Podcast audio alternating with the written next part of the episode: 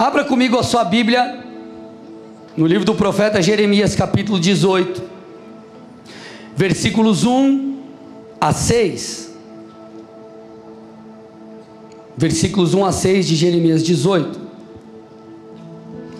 Palavra que foi dita a Jeremias da parte do Senhor: Levante-se e desça até a casa do oleiro, e lá você ouvirá as minhas palavras.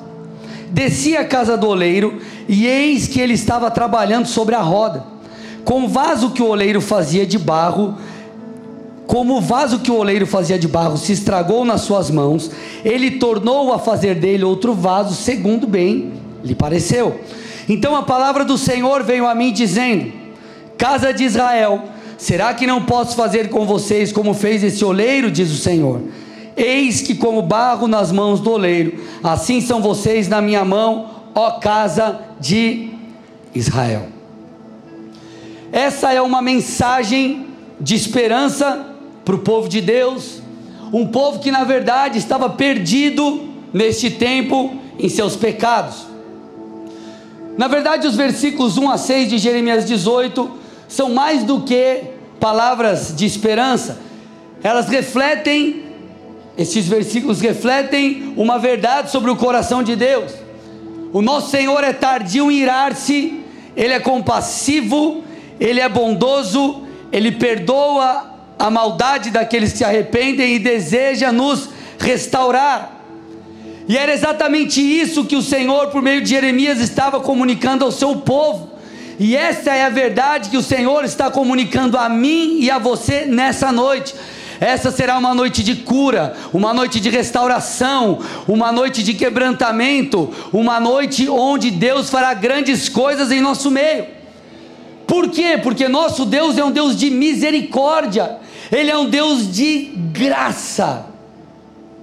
Contudo, antes de nós orarmos por isso, antes de nós recebermos aquilo que o Senhor quer fazer em nosso interior, nós precisamos compreender o contexto em que Jeremias e o povo estavam inseridos, para que nós possamos compreender os padrões e aquilo que é necessário para essa restauração nos alcançar. Então nós temos que entender em qual contexto tudo isso foi dado. Na verdade, essa mensagem ela foi dada ao povo em meio a um período muito caótico de sua história. Por quê? Porque o povo de Deus havia se corrompido. Eles haviam rompido a aliança com Deus e eles se tornaram um povo idólatra. A idolatria se tornou tão profunda que Deus os confronta chamando-os de adúlteros. Está lá em Jeremias 7, 9. Adúlteros, adúlteros espirituais. Então o povo havia abandonado o Senhor. Nós não estamos falando de uma simples frieza, um desânimo, estamos falando de um, um abandono. Eles haviam deixado o Senhor, eles passaram a adorar outros deuses, eles passaram a cultuar outros deuses. E todas as práticas que eles porventura faziam de, de, de, de culto ou de honra, de alguma tentativa de expressão de honra ao Deus de Israel, tornou-se nada além de hipocrisia. Então aquilo se tornou uma prática vazia. Só que, gente, vamos lá, como se não bastasse, o povo de Deus passou a oferecer sacrifício de crianças a Moloque, o deus do fogo. Então eles passaram a sacrificar crianças em adoração a outros deuses. Olha, olha, olha, olha, olha quão profunda se tornou a idolatria, a loucura do povo. Jeremias 7, 30 e 31 explica isso.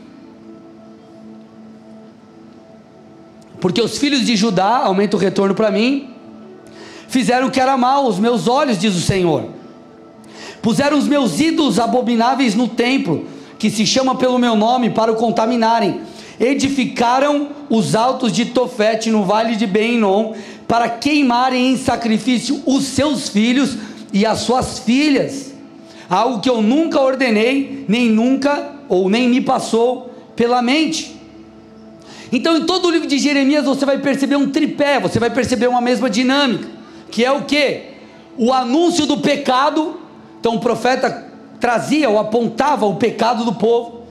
Só que juntamente com isso ele vinha, chamava ao arrependimento, anunciava o pecado, chamava ao arrependimento e havia proclamação de juízo, caso de não houver um arrependimento, como de fato não houve. Então, anúncio do pecado, chamado ao arrependimento e proclamação de juízo. Nós lemos ali Jeremias 18, e Jeremias 18 mesmo ali, o, o, o contexto. Os demais versículos refletem muito bem isso. Então, os versículos 1 a 6 nós, 1 a 6 nós lemos, era uma mensagem de esperança de Deus para o seu povo, era um chamado, uma convocação ao arrependimento, e nós percebemos isso logo na sequência do texto, versículos 7, 7 e 8. Olha lá. No momento em que eu falar a respeito de uma nação ou de um reino para o arrancar, derrubar e destruir, se essa nação se converter da maldade contra, contra a qual eu falei, também eu mudarei de ideia a respeito do mal que pensava em fazer-lhe.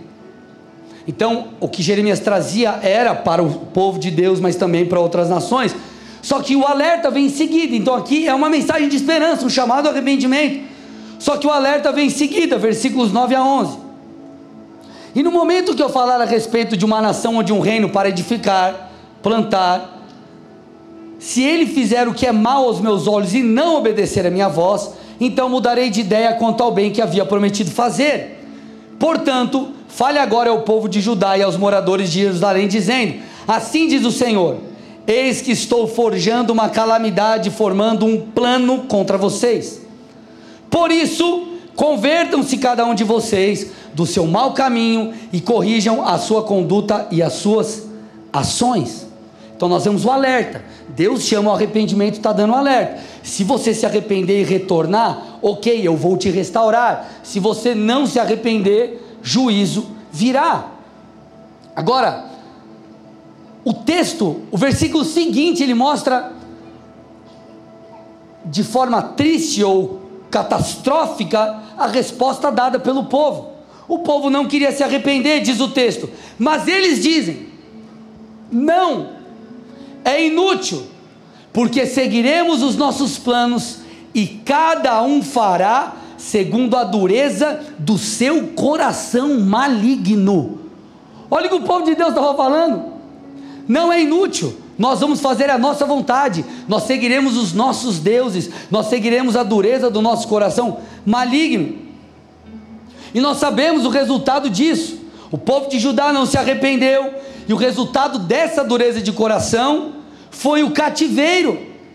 Eles foram levados cativos para a Babilônia.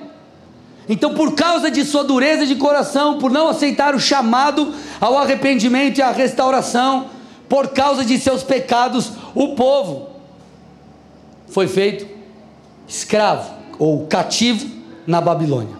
Contudo, meus amados irmãos, escute muito bem, a intenção do Senhor sempre foi restaurar o seu povo. Eu vou repetir: a intenção de Deus sempre foi restaurar o seu povo. Ainda que eles estivessem cativos, sendo julgados pelos seus próprios erros, Deus desejava restaurá-los.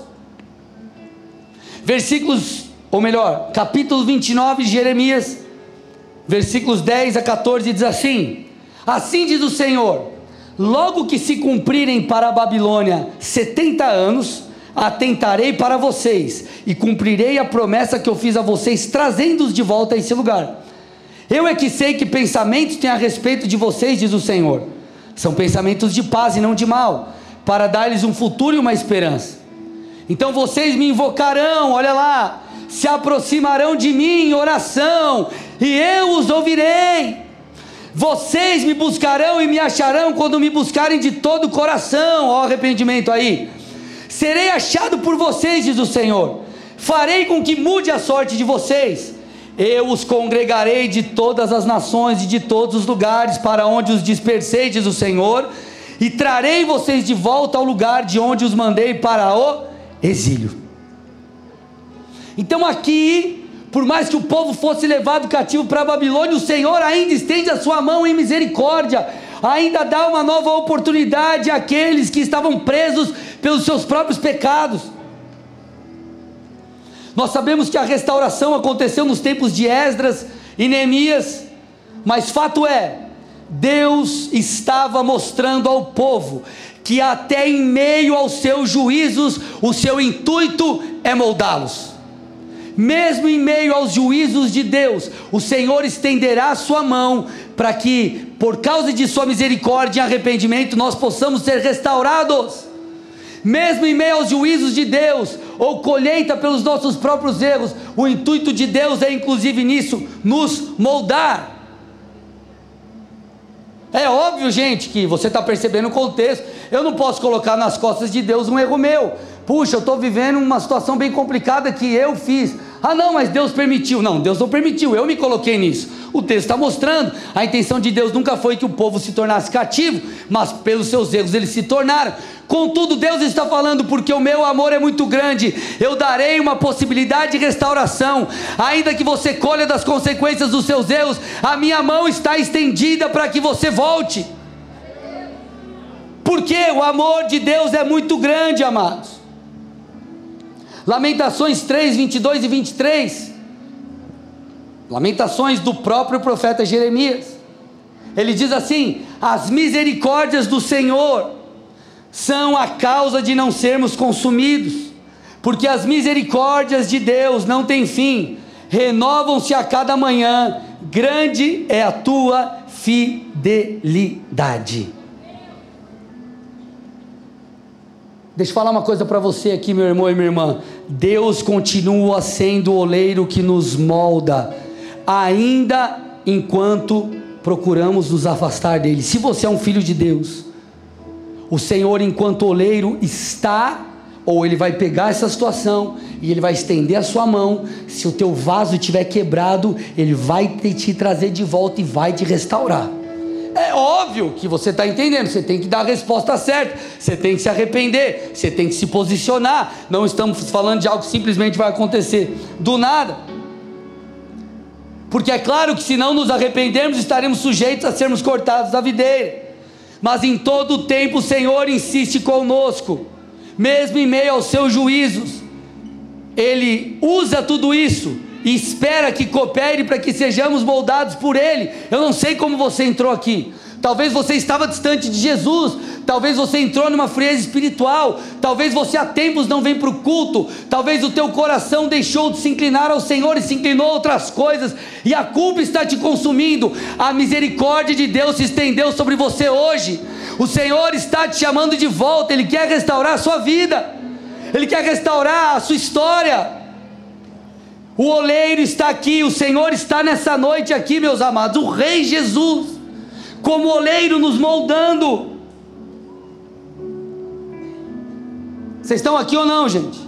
Então vamos voltar, para eu explicar isso melhor, vamos voltar para o texto base. Jeremias 18, 1 a 6 de novo.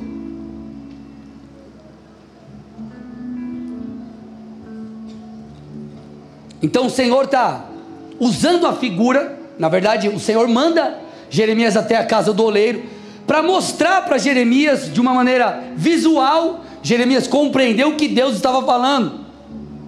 Então ele disse: Levante-se, Jeremias, e desça até a casa do oleiro, e lá você vai me ouvir. Desci a casa do oleiro e ele estava trabalhando sobre a roda. Olha lá, gente.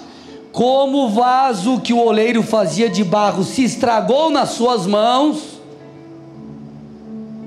Olha lá, se estragou nas suas mãos ele tornou a fazer dele outro vaso, segundo bem lhe pareceu. Então a palavra do Senhor veio a mim dizendo: Casa de Israel, será que não posso fazer com vocês como fez esse oleiro? Eis que, como barro na mão do oleiro, são vocês na minha mão. Presta atenção nesse, nesse versículo aqui, o 6. Como barro nas mãos do oleiro, vocês são assim nas minhas mãos, ó casa de Israel. Escute, você filho de Deus, Deus continua sendo o oleiro em sua vida, independentemente das suas escolhas.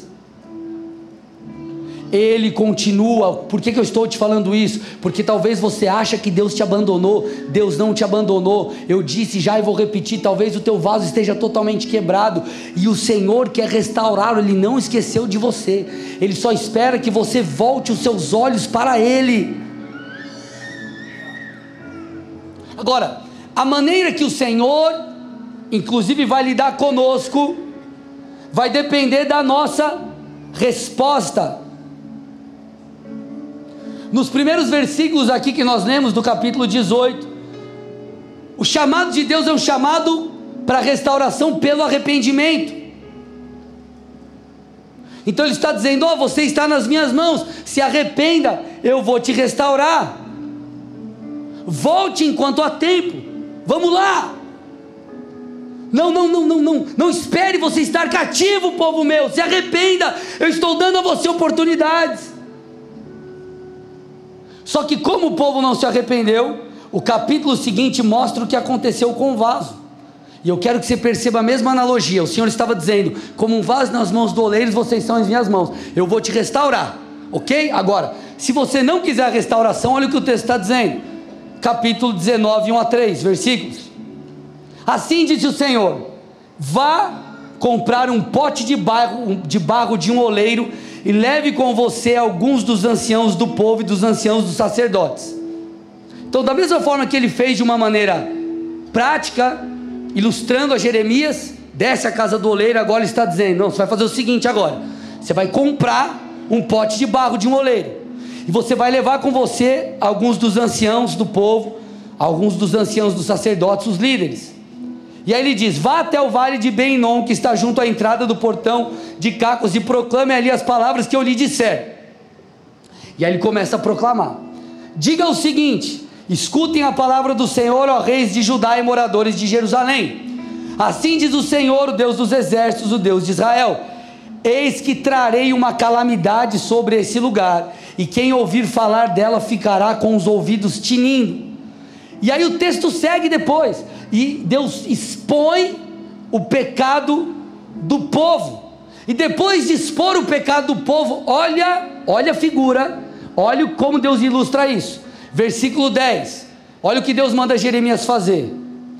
Pegue esse pote, Jeremias, esse vaso, e quebre a vista dos homens que foram com você.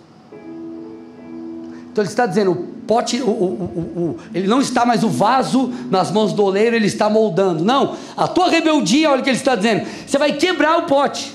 E assim diga-lhes: o Senhor, assim diz o Senhor dos Exércitos: deste modo quebrarei esse povo e essa cidade, como se quebra o vaso do oleiro, que não pode ser mais restaurado.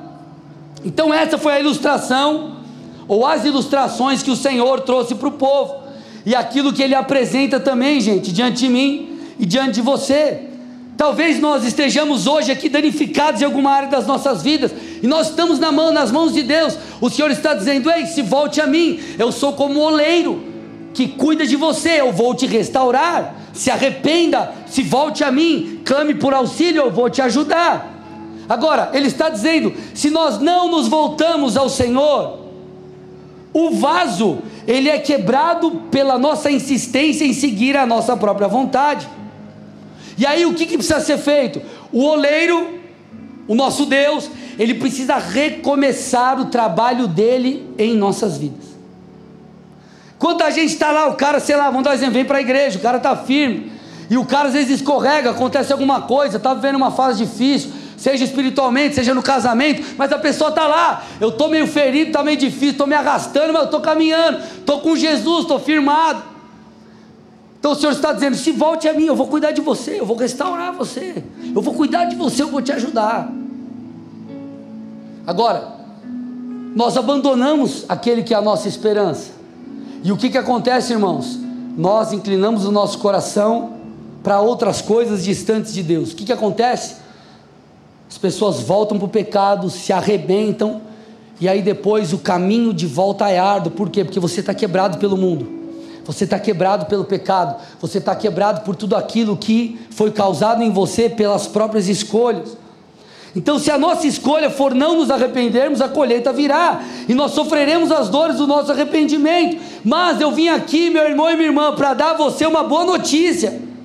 Mesmo em meio a esse cenário catastrófico, mesmo que você esteja quebrado, Deus estenderá, Deus estende a sua mão em misericórdia, para que tudo isso que está acontecendo possa ser usado para a sua restauração, porque nosso Deus é um Deus de restauração. Deus está nos chamando, amados, a como um vaso sermos moldados e restaurados pelo Senhor. Então, se houve erro, a resposta é arrependimento. Se você está distante, frio, volte a orar, volte a buscar, volte a congregar. Se você fez coisas que não deveria em qualquer área de sua vida, essa é a noite da sua mudança, porque Deus está te restaurando.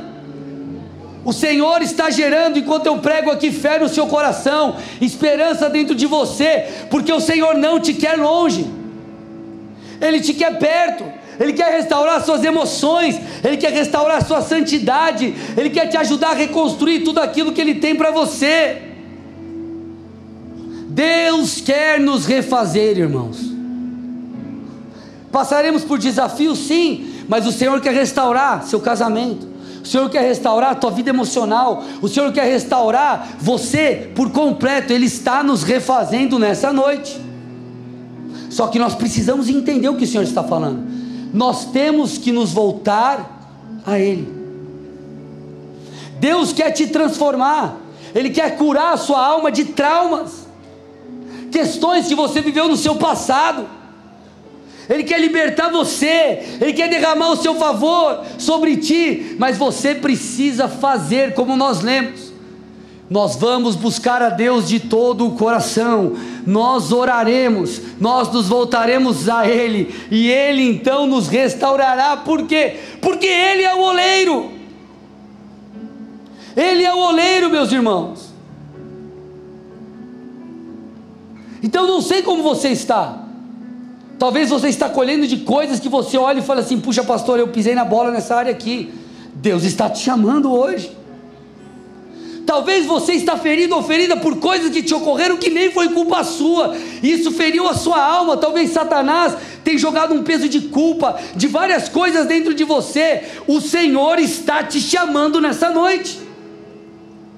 Talvez você passou por abusos. Deus está te chamando nessa noite. Talvez você foi rejeitado. Deus está te chamando nessa noite. Talvez você foi quebrado pela desesperança, porque você não vê mais uma luz no fim do túnel. Eu tinha um chamado, eu, tenho, eu tinha isso, eu tenho aquilo, e eu não me vejo mais. Deus está te chamando. O oleiro está presente nessa noite, ele quer restaurar você. O Senhor está nos restaurando. Agora, entendido todo esse contexto, eu quero que você perceba algo lindo que a Bíblia fala sobre o nosso Rei Jesus. Você tem que abrir tua Bíblia comigo aí, Mateus capítulo 12, versículos 20. Aqui a coisa começa a ficar melhor.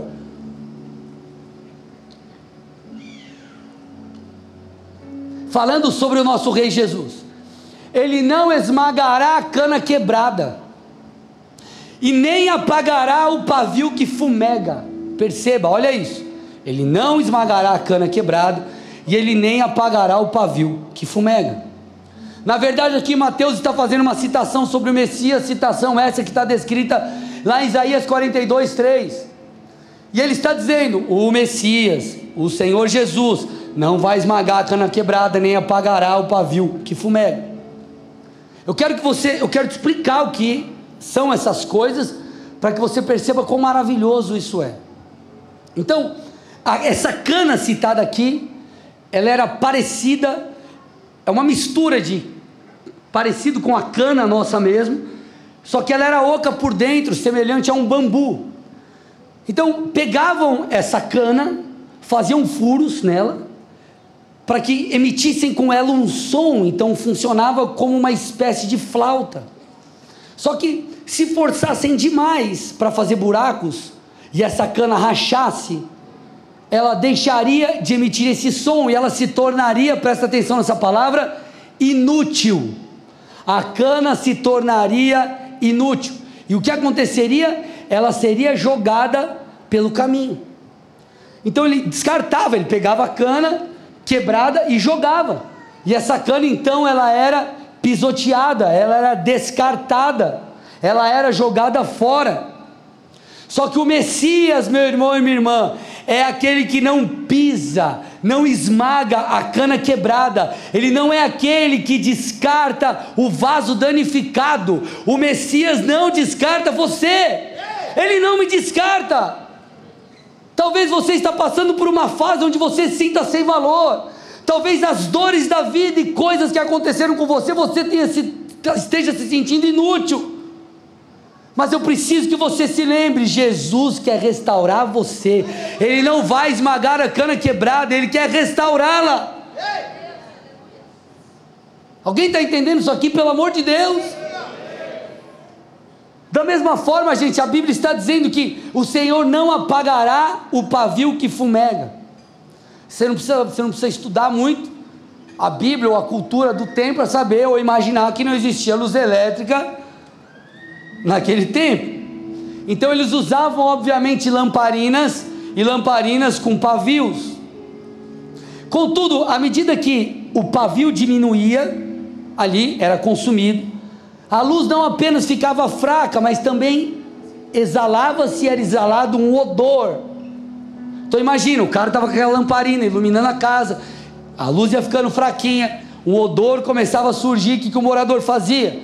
Pelo fato da luz estar fraca, que, que o morador, ele, ele apagava o pavio, e por causa do odor colocava a lamparina para fora da casa, então ele apagava a chama, matava a chama, e colocava para fora. A Bíblia está dizendo que o Messias, o nosso Senhor, o nosso Rei, não apaga o pavio que fumega, o Senhor não te colocará para fora, Ele não apagará a chama que está sobre você, ainda que pequena, talvez pelas frustrações que você viveu, pelas questões da vida, pelas questões ministeriais, o Senhor está te chamando de volta, Ele quer reacender a chama que há dentro de você o Senhor está nos restaurando. Se você crê, dê uma salva de palmas a Jesus, aleluia.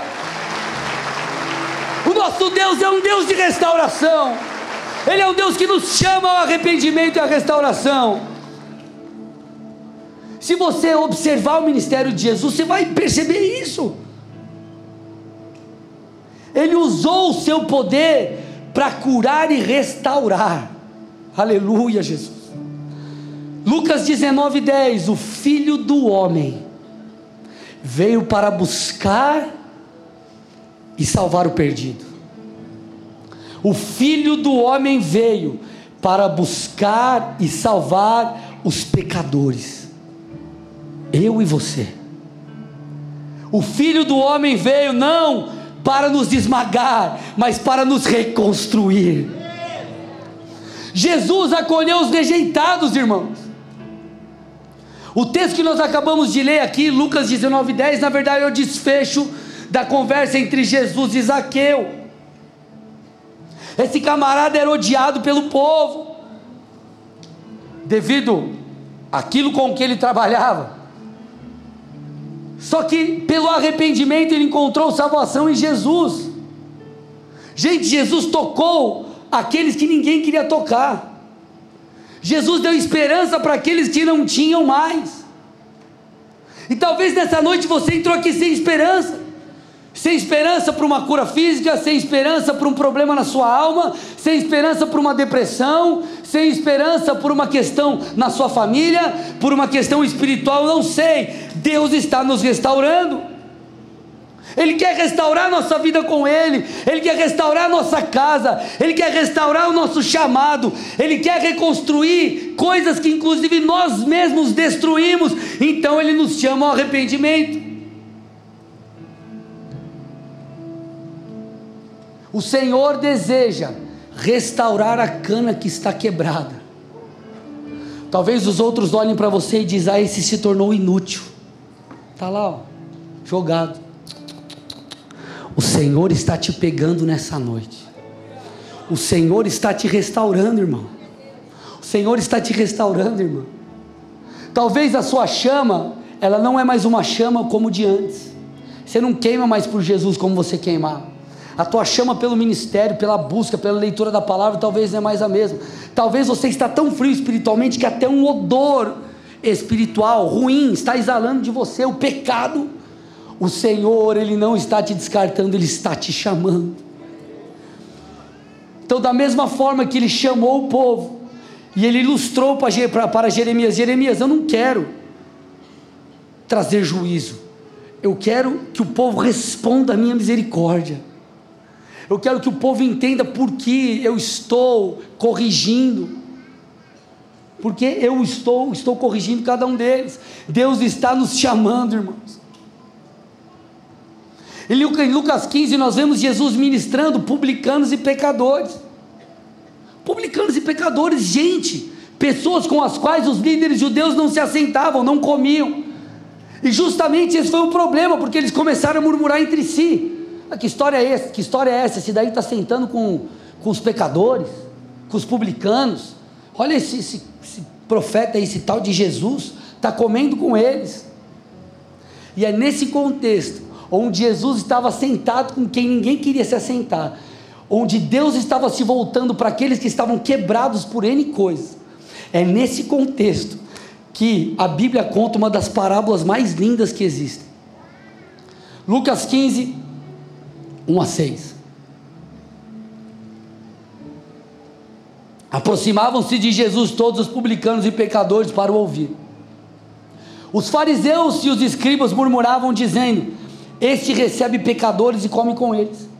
Então Jesus lhes contou uma parábola: Qual de vocês é o homem que, possuindo cem ovelhas e perdendo uma delas, não deixa no deserto as noventa e nove e vai em busca da que se perdeu até encontrá-la? E quando a encontra, põe-na no ombro, cheio de alegria. E indo para casa, reúne os amigos e vizinhos, dizendo-lhes: Alegrem-se comigo, porque eu já achei a minha ovelha perdida. Jesus está chamando de ovelha perdida aqueles que eram rejeitados pelos líderes judeus.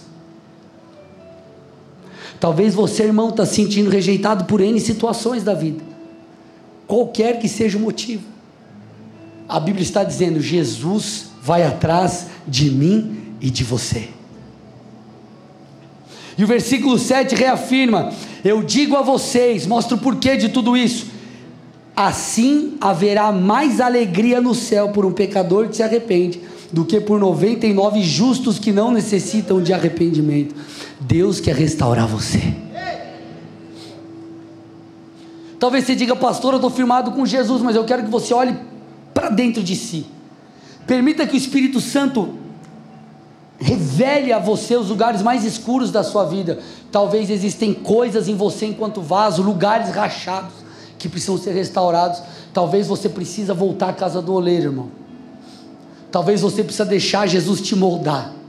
Jesus restaurar esse pedaço quebrado, Jesus talvez te reconstruir por inteiro, talvez você precisa se voltar para o Senhor. Agora, de maneira prática o que é necessário para que sejamos restaurados. Você já entendeu, e eu também, que o primeiro passo é o arrependimento. Ok, tudo bem, esse é o primeiro passo. Agora, o que mais é necessário além de arrependimento para que possamos ser restaurados por Deus?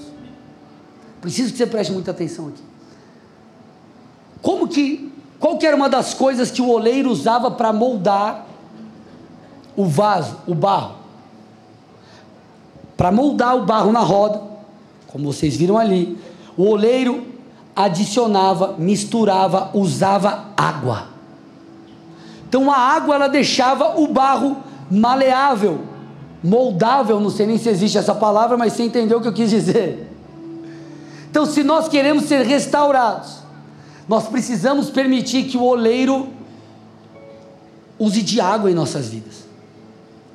Água, nós vemos basicamente duas menções sobre águas nas Escrituras: a palavra de Deus e o Espírito Santo. A palavra de Deus, Efésios 5, 26, e o Espírito de Deus, João 7, 37 a 39. Eu quero falar um pouquinho delas aqui antes de nós encerrarmos. Primeira coisa que você precisa entender, meu irmão, é que agora arrependido. O processo de restauração na sua vida, na sua alma, é feito pela palavra. Porque o pecado ele produz um efeito terrível em nós, gente. O pecado ele muda nosso sistema de crenças. O pecado inclina o nosso coração para coisas que são maus ou são más. O pecado transforma os nossos desejos, bagunça os nossos padrões morais, fere a Deus. E qual que é a consequência de tudo isso, gente? Tudo fica fora de lugar. Como que você olha e fala assim: meu, aquele cara andava comigo, ele foi meu líder, caminhava comigo na igreja, e hoje, meu Deus, o cara está perdido, será que ele não percebe isso? Gente, o pecado nos deixa cego, bagunça tudo dentro de nós, bagunça a nossa identidade, nós não sabemos mais quem nós somos em Deus. A incredulidade também gera isso a culpa toma conta, as frustrações ganham espaço, nós não acreditamos mais que nós conseguiremos viver aquilo que Deus tem. Só que após o arrependimento, ou pelos nossos erros, ou pela incredulidade nossa, o que nós precisamos agora é permitir que a palavra molde ou reconstrua tudo isso que está bagunçado dentro de nós. Você precisa fazer uma limpeza, irmão. Você precisa jogar fora aquilo que não presta e reestabelecer em você uma nova. Vou usar um termo para você entender o que eu quero dizer, uma programação nova. Você tem que instalar um troço novo dentro de você, irmão. Dá um delete naquilo que não presta. João 15, 3. Vocês já estão limpos por causa da palavra que lhes tenho falado. Então nós precisamos nos voltar para a palavra. Porque quando você estiver lendo a Bíblia, palavra de Deus vai fazer com esta que é a verdade de Deus sobre você e não aquilo que as circunstâncias estão dizendo, que, enfim, N questões estão apontando para você, a culpa está jogando dentro de você. Enfim, não, é a palavra. A palavra vai penetrar no seu interior ela vai limpar tudo aquilo que está sujo, e ela vai regular dentro de você tudo aquilo que precisa ser regulado. Por isso que nós precisamos nos apropriar da palavra. Senhor, eu recebo isso, Senhor, eu me apego nisso, Senhor, eu tomo isso para mim. Essa é uma constante nas nossas vidas, gente. Eu preciso fazer isso, você precisa fazer isso, todos nós. Talvez você se sinta sem valor. Você vai pegar um texto como esse Mateus 12, 20. Ele não esmaga a cana quebrada, o Senhor está falando de mim. E você vai tomar isso sobre você, porque a verdade sobre você, enquanto filho de Deus, não são as verdades que as feridas comunicam, mas é a verdade de Deus, irmão. Você não é o que as circunstâncias dizem, você não é o que o seu passado diz, você não se converteu, você não se tornou uma nova criatura? Olha o que a Bíblia diz sobre você, 2 Coríntios 5,7. Se alguém está em Cristo, é nova criatura. As coisas antigas se passaram e eis que já se fizeram novas. Então o que vale é a verdade de Deus sobre você. Você tem valor, Ele te ama, Ele te transforma, Ele te purifica, Ele te limpa. Ele faz com que você viva de maneira diferente daquela que você viveu no seu passado. Olha o que a Bíblia está falando que o Senhor fez por mim e por você, Efésios 2, 4, 4 a 6.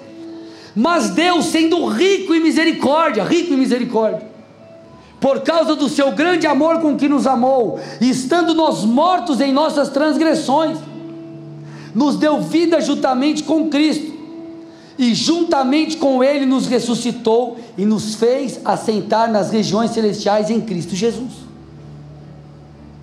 Romanos 8, 38 e 39, porque eu estou bem certo de que nem a morte, nem a vida, nem anjos, nem principados, nem as coisas do presente, nem do porvir, nem os poderes, nem a altura, profundidade, nem qualquer outra criatura poderá nos separar do amor de Deus que está em Cristo Jesus nosso Senhor. Esse é o Deus que te ama. Nós precisamos nos voltar a Ele, nós precisamos clamar por Ele, e você precisa deixar a verdade da palavra moldar você. Porque deixa eu te falar, sabe onde muitas vezes é o ataque, irmão? Aqui, ó, na tua mente. Por isso que você precisa estar cheio da palavra, para que você saiba, Deus tem isso e não aquilo. E se esse aquilo quer dizer, ou quer tornar-se uma verdade sobre mim, eu vou rejeitar, porque a verdade sobre mim é essa aqui. Então, me arrependi, me voltei a Deus. Como que eu reconstruo tudo isso que está bagunçado? O oleiro está comigo ali, ele está me moldando, eu me volto para a palavra. Eu começo a me voltar a entender o que o oleiro fala sobre mim. Eu não sou o vaso quebrado, eu sou o vaso restaurado. Deus está trabalhando na minha vida. Vocês estão aqui ou não? Agora, próxima coisa, e aqui eu já caminho para o final, a gente termina. Água da palavra, mas nós também precisamos ser moldados pelo Espírito. Preste atenção, meu irmão e minha irmã. Parte importante nesse processo de restauração é a ação do Espírito em nós. Deixa eu falar uma coisa aqui para vocês, ó. Quantas vezes nós não compreendemos as verdades de Deus intelectualmente, mas não as recebemos em nosso espírito? Quantas vezes? Pastor, eu sei que Deus tem isso, eu sei que a verdade é essa, mas parece que aqui não muda nada, parece que essa não é uma verdade dentro de mim. Parece que nós sabemos quem somos, sabemos quem Deus é, compreendemos as verdades de Deus, mas elas não se tornaram algo real aqui dentro. É como se eu, eu sei aquilo que Deus tem, mas ela não se tornou verdade ainda em minha alma. A pergunta é por quê? Por quê? A resposta primeira, e eu vou reforçar aqui só para a gente deixar claro, Talvez você ainda não recebeu isso, apesar de ter entendido, pela falta de arrependimento. Esse é o primeiro ponto e nós já falamos sobre isso. Contudo, a segunda coisa, o que muitas vezes nos impede de receber aquilo que Deus tem em nosso interior, é a falta de comunhão com o Espírito Santo. Você leu, você entendeu, mas você não recebeu. Por quê? Porque te falta comunhão com o Espírito Santo. Você precisa se relacionar com o Espírito Santo. Você precisa orar. Você precisa pedir a Ele que faça isso. Olha o que a Bíblia diz, João 16, 13. Quando vier o Espírito da Verdade, Jesus dizendo: ele nos guiará, ou ele os guiará em toda a verdade. Ele não falará por si mesmo, mas dirá tudo o que ouvir e anunciará a vocês as coisas que estão para acontecer. Então ele nos guiará. Essa palavra guiar aqui no grego, ela fala sobre é como que um professor que guia, que conduz, que instrui alguém que é ignorante ou inexperiente. Então o Espírito Santo é aquele que conduz aqueles que não sabem. Quem são aqueles que não sabem? Eu e você. Então nós não sabemos como viver isso. Nós não sabemos como receber isso. Nós não sabemos como captar isso. Quem então nos dá? Quem coloca isso em nós? Quem nos guia por esse caminho? É o Espírito Santo. Então ele nos ensina, ele nos guia. O que, que eu estou tentando te dizer? Hoje nós seremos tocados profundamente pelo Espírito de Deus. Ele está te pegando já pela mão e está te ensinando como um professor que guia aquele seu aluno, aquele que não sabe, aquele que é inexperiente, e está imputando no interior a verdade. Então, se você se abrir, se você se voltar a Deus, hoje mesmo Ele começa o processo de restauração na sua vida. Quem sabe hoje mesmo ele não aquece a chama do seu coração, reacende essa chama que você tinha. Quem sabe essa não é a noite que ele sara a sua ferida. O Espírito de Deus é aquele que nos guia. Isso vale para mim, para você, para todos. Porque Ele está restaurando alguns, Ele está moldando outros mas talvez Ele está reconstruindo por completo ainda outras pessoas. Quem é você? Quem é você? Que área da sua vida precisa ser restaurada? Ou será que você, enquanto vaso, terá que ser reconstruído totalmente, completamente, inteiro? Nós vamos começar a clamar a Deus aqui, meu amado. E o Espírito Santo vai trazer não só a sua memória textos bíblicos, ele não só vai te fazer lembrar de coisas, mas ele vai abrir os seus olhos espirituais. E nós provaremos desse professor, desse guia que imputa em nossos corações a verdade. Chegou o dia da sua restauração, meu irmão. Chegou o dia de Deus começar a restaurar coisas que estavam perdidas dentro de você. E eu termino essa mensagem, louvor vem aqui. Eu termino essa mensagem lendo novamente a profecia sobre o Messias relatada por Mateus capítulo 12 de Mateus, versículo 20. O nosso rei, o nosso Deus, é aquele que não esmagará a cana quebrada, nem apagará o pavio que fumega. Ele está te chamando nessa noite. Feche seus olhos e cubra sua cabeça em nome de Jesus.